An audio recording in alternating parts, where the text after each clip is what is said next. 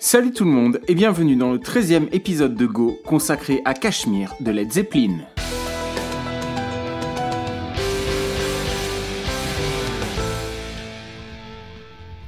Est-il nécessaire de vous présenter Cachemire? Est-il nécessaire de vous présenter Led Zeppelin? Si oui, c'est que vous avez probablement eu une éducation musicale aussi pétée que la mienne, mais ne vous inquiétez pas, ça se rattrape. La preuve, il y a 9 ans à peine, je ne connaissais vaguement que 3 morceaux de Led Zeppelin, et aujourd'hui, je suis en train de vous en parler. Et que s'est-il passé il y a 9 ans? Eh bien, tout simplement la sortie du live du concert de 2007 et qui m'a scotché, notamment par ce morceau utilisé pour faire la promo du disque, cette espèce de mastodonte rouleau compresseur qui m'a roulé dessus avec mon consentement. Et ce morceau, c'était Cachemire.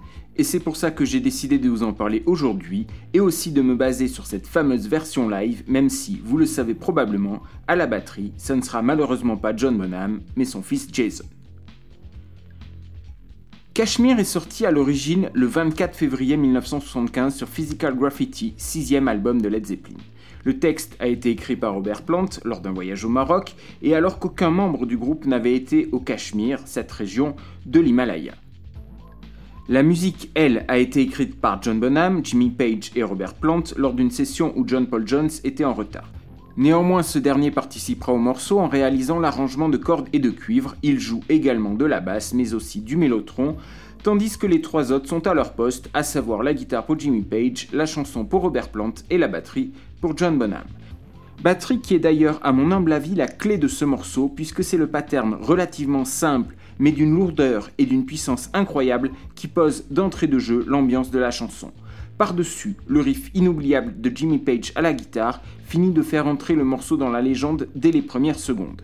Et ce qui est dingue, et dont on ne s'aperçoit pas forcément à l'écoute, c'est que la guitare est en ternaire, personnellement je compte 6 croches, alors que dans le même temps la batterie est en binaire, ce qui fait que la guitare se décale par rapport à la batterie avant que tout ne retombe sur ses pattes toutes les 6 mesures de batterie. Autre passage légendaire, bien évidemment, le motif instrumental de cordes et de cuivre, mais c'est toute la progression du morceau, dans sa construction qui prend aux tripes et ne lâche pas. Sans qu'on s'en aperçoive vraiment, la batterie s'est affolée tout au long du morceau et est complètement dingue à la fin. Cette version live est absolument gigantesque, et le son est d'une puissance rarement égalée. Comme je l'ai dit au début, un véritable rouleau compresseur.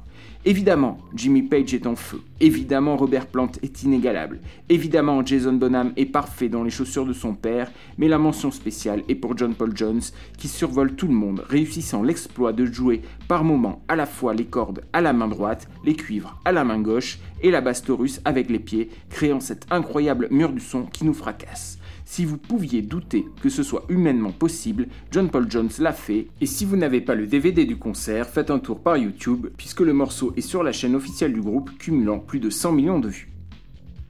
Et sans plus attendre, nous écoutons Cachemire.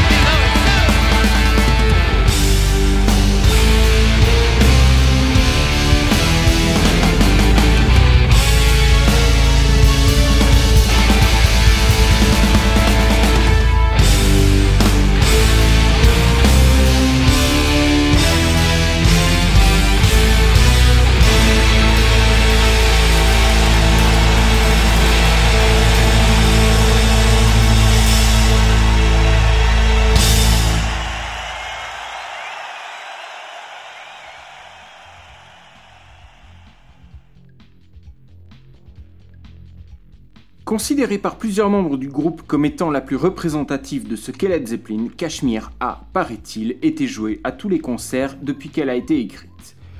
Le morceau tient une place particulière dans le cœur des fans, mais aussi des membres du groupe qui la reprendront en solo, notamment le duo Page et Plant sur leur célèbre album No Quarter en 1994. La chanson termine le disque d'ailleurs et elle sera utilisée en 2007 dans la version que nous venons d'entendre comme dernier morceau avant les rappels. Je vous invite évidemment à écouter le live Celebration Day, mais aussi et surtout l'album Physical Graffiti dans sa totalité, et dans le meilleur des mondes, à poser l'aiguille de diamant sur le vinyle, chose que je n'ai pas pu faire puisque je ne le possède pas encore. N'hésitez pas à m'écrire si vous avez des corrections ou des remarques à formuler ou des suggestions à me faire, que ce soit pour améliorer le podcast ou proposer des morceaux. Merci à toutes et à tous et à bientôt pour un prochain épisode de Go.